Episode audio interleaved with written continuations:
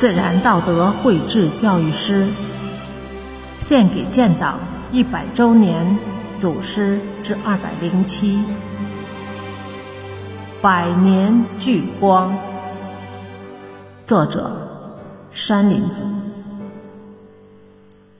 文必达，文必达，时任岩峰独立营第一连连长，率领部队英勇杀敌，多次参加反击敌人围攻，出色的完成战斗任务。不久，红军战略转移。撤离渠县，在反动派的反攻中被捕。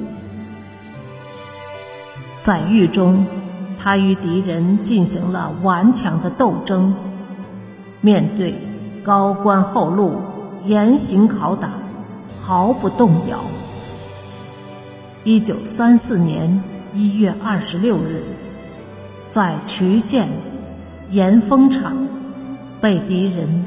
用极其残忍的手段杀害，年仅二十七岁。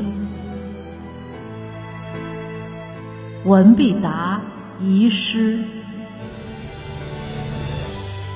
头断身裂志不折，马列主义若日明，革命胜利人类福，杀身成仁。光荣炫。